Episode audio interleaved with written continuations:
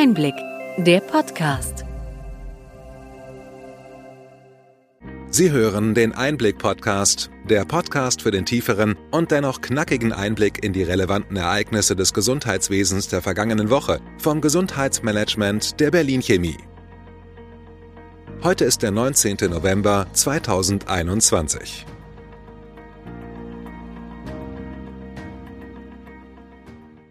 Welche Themen stehen diese Woche im Mittelpunkt? Die Entwicklung der Corona-Pandemie ist derzeit das dominierende Thema. Wir berichten über die für das Gesundheitswesen relevanten Entscheidungen. Die niedrige Impfquote führt zu Diskussionen. Der Deutsche Ethikrat empfiehlt eine Impfpflicht im Gesundheits- und Pflegebereich. Deutschland ist Schlusslicht in Sachen Gesundheitskompetenz. Wir schauen uns die neue Studie der Weltgesundheitsorganisation WHO an. Praxen werden zunehmend von Cyberhackern bedroht. Die KBV hat Praxisbeispiele gesammelt. Die Gematik hat den TI-Atlas veröffentlicht.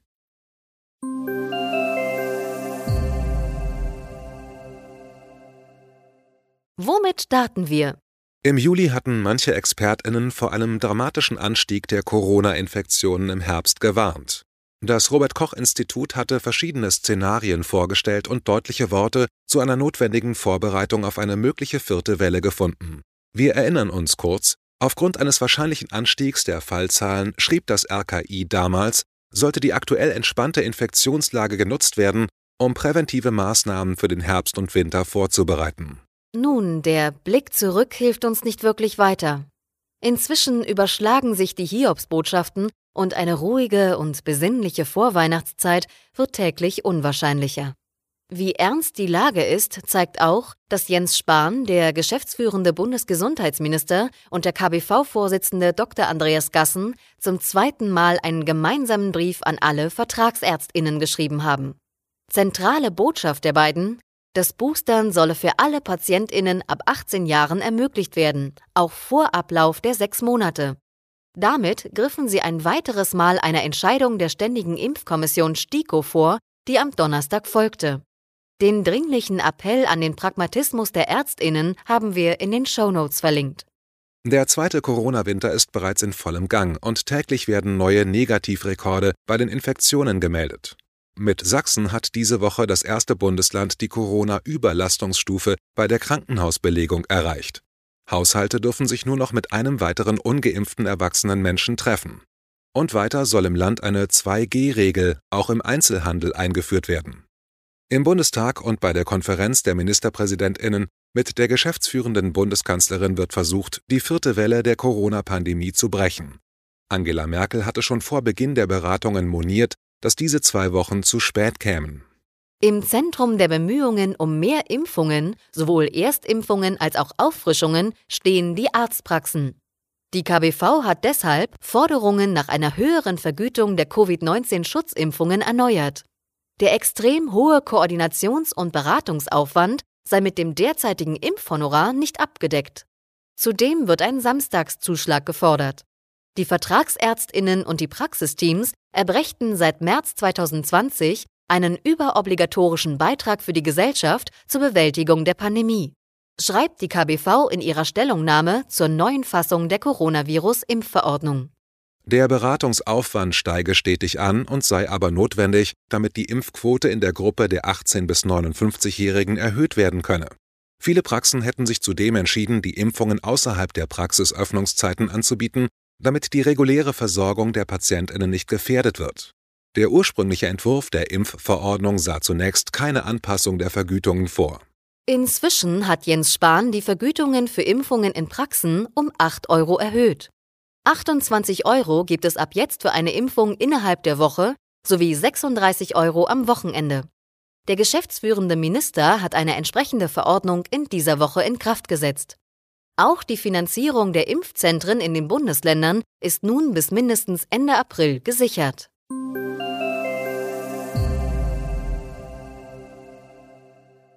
In Deutschland wird nun über eine mögliche Impfpflicht diskutiert. Besonders eine solche für bestimmte Berufsgruppen steht dabei im Vordergrund. Wer körperlich nah an gefährdeten Menschen arbeite, sei in der Pflicht, sich selbst impfen zu lassen, äußerte sich Professorin Alena Büchs, die Vorsitzende des Deutschen Ethikrates, mit deutlichen Worten.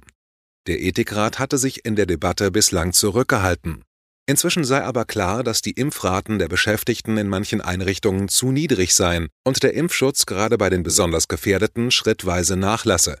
In manchen Pflegeeinrichtungen ist lediglich jeder Zweite geimpft. Beschäftigte in einer Alten- und Pflegeeinrichtung hätten die Verantwortung für die Beachtung des Nichtschädigungsprinzips, so Büchs weiter. Am Donnerstag beschloss der Bundestag nach kurzer und heftiger Debatte mit der Mehrheit der Ampelfraktionen ein neues Infektionsschutzgesetz, das die bis zum 25. November geltende Corona-Notlage ersetzen wird. Unter anderem wurden 3G-Regelungen am Arbeitsplatz und in öffentlichen Verkehrsmitteln beschlossen.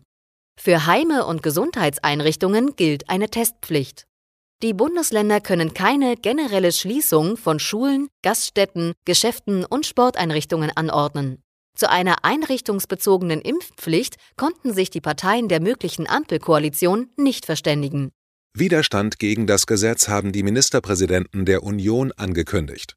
In der Konferenz der Ministerpräsidentinnen und der geschäftsführenden Kanzlerin wurden ebenfalls am Donnerstag flächendeckende 2G-Regeln, eine Homeoffice-Pflicht und andere Reaktionen auf die alarmierend steigenden Infektionszahlen beraten. In jedem Fall werden weitere Debatten anstehen, wenn sich das Infektionsgeschehen nicht schnell vermindert.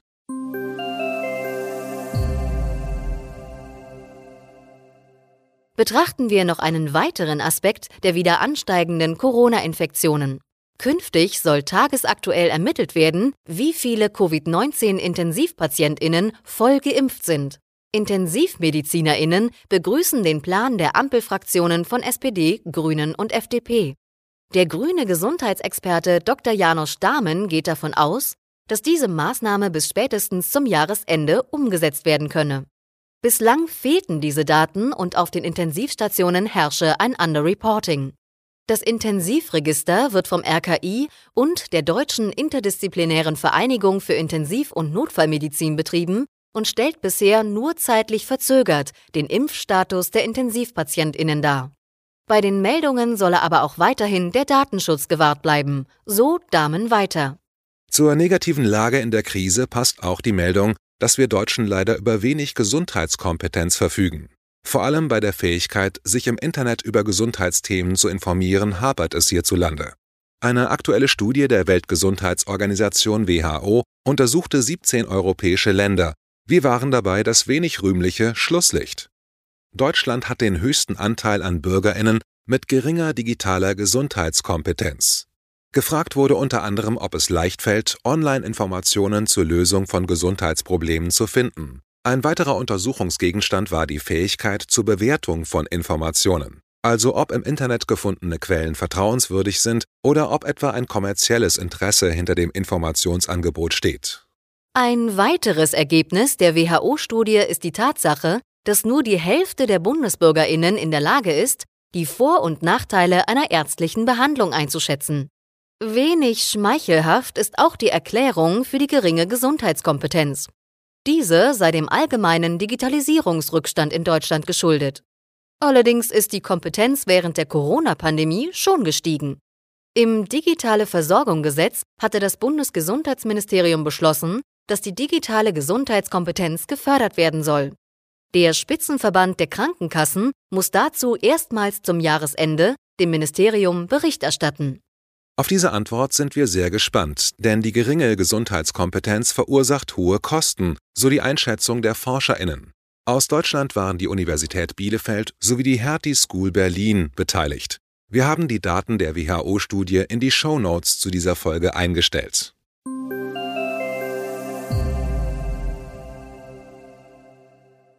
Wechseln wir aus der nüchternen Gegenwart zur Zukunft. Genauer zu der Zukunft der Krankenhäuser.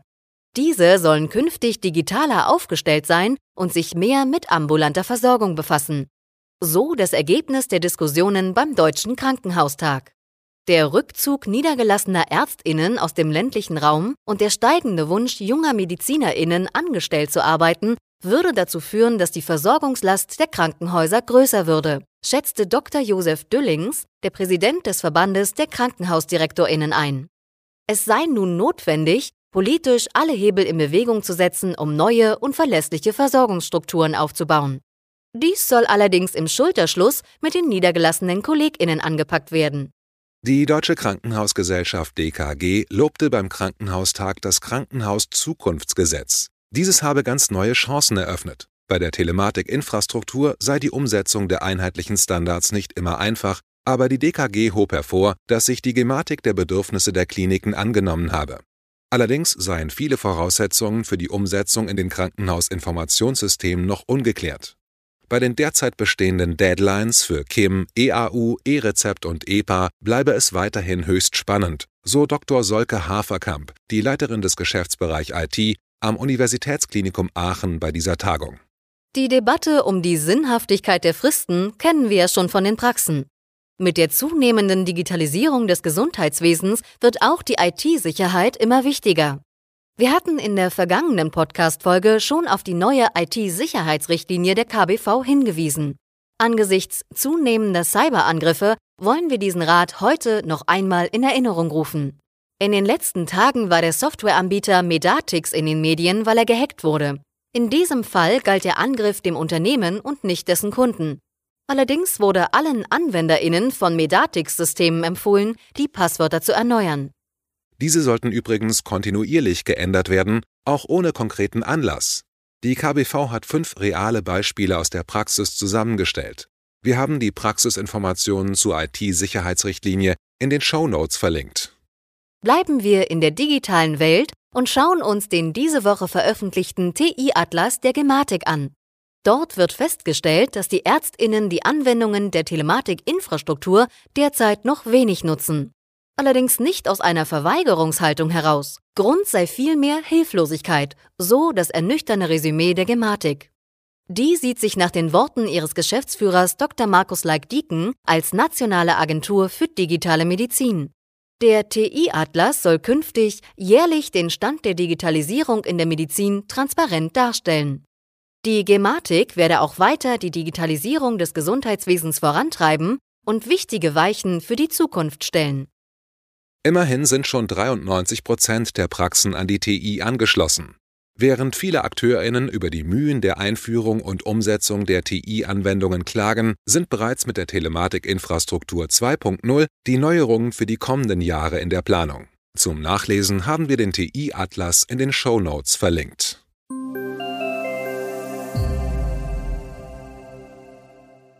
Soweit unser Rückblick. Was für Themen bringen die kommenden Wochen? Die weitere Entwicklung der Corona-Pandemie und die Maßnahmen zur Eindämmung der steigenden Infektionen werden die Nachrichtenlage im Gesundheitswesen weiter prägen. Die Politik wird hier weitere Entscheidungen auf allen Ebenen treffen müssen. Wir bleiben dran und berichten weiter. Die Ampelfraktionen wollen in der nächsten Woche ihren Koalitionsvertrag vorlegen. Wir sind, wie viele Journalistinnen, erstaunt, wie geräuschlos die Verhandlungen vor sich gehen. Umso höher sind auch unsere Erwartungen an die Inhalte des Koalitionsvertrages. Die Debatte über die Weichenstellung für die kommenden Jahre im Gesundheitswesen wird in jedem Fall spannend. Wir werden also über die Gegenwart und Zukunft unserer Branche sprechen. Im Gesundheitswesen muss sich einiges ändern. Gehören Sie zu denen, die das schon oft gesagt haben? Haben Sie eine innovative Idee oder konkrete Vorstellungen für Verbesserungen? Oder haben Sie bereits ein innovatives Versorgungsprojekt umgesetzt? Dann sind Sie richtig bei uns Gesundheitsnetzwerkern. Wir suchen Sie. Bewerben Sie sich bis zum 14. Januar 2022 mit Ihren Ideen und Projekten um den Preis für Gesundheitsnetzwerker. Dieser wird im März beim Kongress der Gesundheitsnetzwerker verliehen. Schauen Sie mal auf unsere Internetseite und sichern Sie sich den attraktiven Frühbucherpreis für den Kongress. Sie finden uns unter www.gesundheitsnetzwerker.de. Mehr Informationen haben wir in den Show Notes eingestellt. Bleiben Sie gesund. Das wünschen nicht nur wir Ihnen, liebe Hörerinnen und Hörer. Google Maps möchte mit einer neuen Funktion auf Ansammlungshotspots und überfüllte Kaufhäuser hinweisen. Man kann sich auf dem Smartphone bestimmte Bereiche genauer anschauen. Wenn an einem Ort viele Menschen anzutreffen sind, dann wird dieser als Busy Area gekennzeichnet, wie wir es für Staus schon kennen.